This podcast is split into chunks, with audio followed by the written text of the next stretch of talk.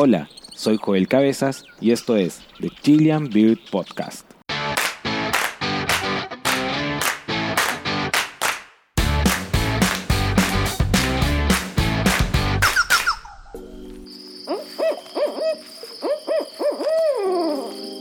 A la mayoría de las aves siempre se les ha otorgado una actitud y personalidad de tontas, de ahí que algunos dichos como cabeza de chorlito o cabeza de pollo, pero en el caso de los estrigiformes ha sido diferente, a ellos se les ha asociado a la sabiduría.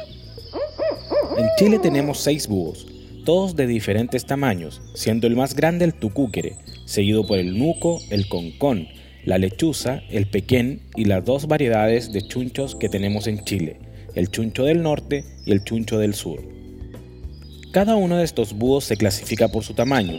El tucúquere estaría dentro de los búhos largos. El nuco, el concón y la lechuza se clasifican como búhos de tamaño mediano. El pequén como un búho de tamaño pequeño. El chuncho austral como un búho pequeño y el chuncho del norte como un búho minúsculo.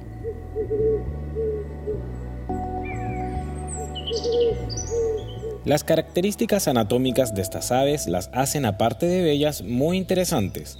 Todos los búhos tienen una cabeza redondeada, bastante grande, con ojos dirigidos hacia adelante como nosotros, los humanos. Su plumaje es suave, a menudo bastante esponjoso y en su mayoría un plumaje de color críptico, o sea, que se confunde con la coloración del medio en el que está. Aunque el rango de frecuencia de un búho no es muy diferente al del oído humano, su audición es mucho más aguda, esto les permite escuchar incluso el más leve ruido de un insecto entre las hojas secas. En este mismo sentido, los ojos de los búhos son excepcionales, producto de una estructura ósea que contrae al ojo llamado anillo esclerótico, la que le dan a sus globos oculares una forma más ovalada.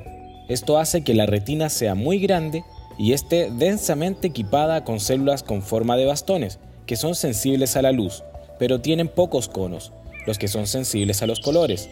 De esta forma hace que estas aves vean en monocromo, pero a pesar de que son aves con hábitos principalmente nocturnos, ven muy bien de día, gracias a que su gran iris puede adaptarse a diversas condiciones de luz. El iris es lo que vemos por ejemplo en el pequeño de color amarillo en sus ojos. Pero un buen oído y una espectacular visión no lo son todo. Hay otros componentes de su anatomía que las hace aún más especiales sus plumas.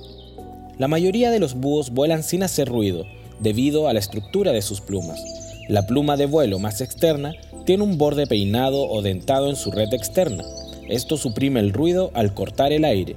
La superficie de las plumas de vuelo están cubiertas con una estructura aterciopelada que absorbe los sonidos producidos al mover las alas. Lo mismo se aplica al plumaje suelto y suave del resto de su cuerpo.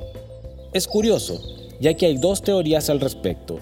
Una dice que evolucionaron hacia este vuelo silencioso para que sus presas no las escuchen, pero hay otra teoría que dice que evolucionaron hacia este silencio para que los búhos puedan escuchar a sus presas. Interesante, ¿no?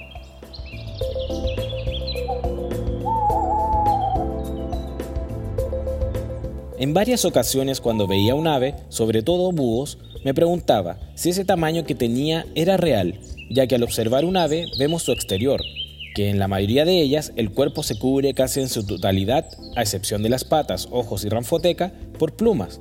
No vemos ningún contorno de su musculatura o huesos, como lo podemos ver en mamíferos, por ejemplo. Sé que muchas de estas cosas les sonarán obvias, pero démosle una vuelta científica. Para esta historia utilizaré una especie que me gusta mucho, y es un muy buen ejemplo, como modelo utilizaré al pequén, Atene cunicularia. La ficha técnica pueden encontrarla en cualquier sitio web especializado en aves o también en cualquier guía de campo de aves. De los búhos de Chile es el tercero más grande después del chuncho del norte y el chuncho austral. Es una especie que cuenta con 22 subespecies en el mundo y dos de ellas están en nuestro país, la Atene cunicularia y la Atene cunicularia nanodes. Esta última la podemos encontrar en la zona fronteriza con Perú y en Arica.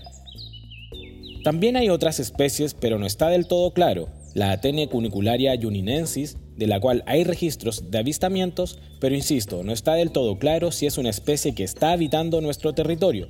y también la Atene cunicularia patriche, visitante de Argentina en la región de Aysén. Esta era una habitante de antaño en Tierra del Fuego, hoy exterminada en ese lugar. Un pequeño adulto mide unos 26 centímetros de largo y llega a pesar unos 360 gramos. Cuando está volando, su envergadura es de hasta 68 centímetros. Ver a un pequeño en vuelo despegando recién de su percha cambia totalmente su actitud, desde un momento de calma absoluta a mostrar todo el poder de una rapaz.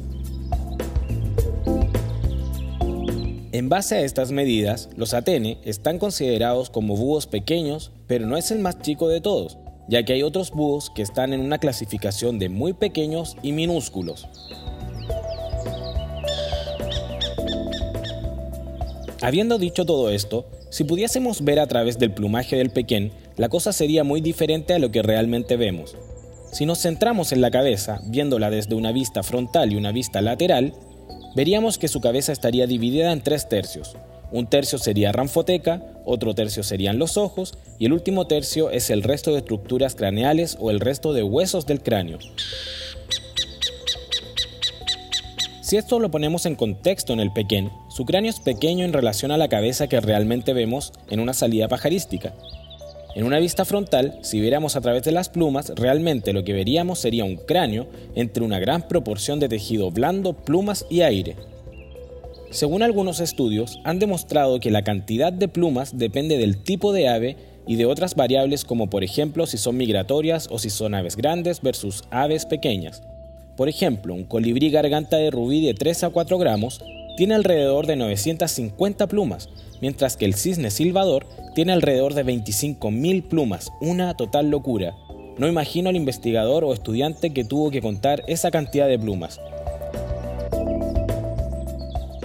En el caso de las rapaces no se sabe mucho al respecto, pero sí hay datos de un boletín científico del águila calva donde se indica que tiene alrededor de 7.182 plumas y el 30% de estas plumas está en su cabeza, mientras que en el caso de los búhos existen datos del carabo norteamericano, Strix varia, que tiene alrededor de 9.200 plumas, muchas más que la águila calva. Ahora, si vemos a un pequeño de cuerpo completo y si pudiésemos ver a través de sus plumas, veremos a un pequeño bastante voluminoso por su plumaje, pero al ver su cuerpo sin plumas podríamos ver la cantidad de espacio que ocupan las plumas en el cuerpo de un ave. Estudios han demostrado que todas las plumas del águila calva pesan alrededor de 700 gramos, lo que representa una sexta parte del peso del animal. Eso quiere decir, y usando la fórmula y una aproximación bastante burda, que 60 gramos del peso de un pequeño que pesa 360 gramos serían plumas. Eso es el equivalente a que una persona de 70 kilos tuviese 11 kilos de su peso en pelo. Una locura. Es por todo esto que hemos hablado que gran parte de su volumen y peso son plumas. El que sea abundante es realmente importante para los búhos y aves en general, en cada especie cumple sus propias funciones generales, específicas y especializadas. En el caso de los búhos, el abundante plumaje, con las características aterciopeladas y dentadas, le permite poder inhibir los sonidos producidos para poder moverse en completo silencio entre los árboles del bosque.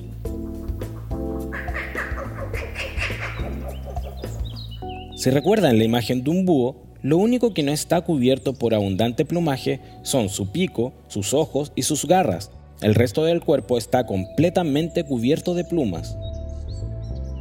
Espero que la próxima vez que veas un búho te detengas a pensar en todo esto que te he contado y lo imagines por un momento como un pollo desplumado.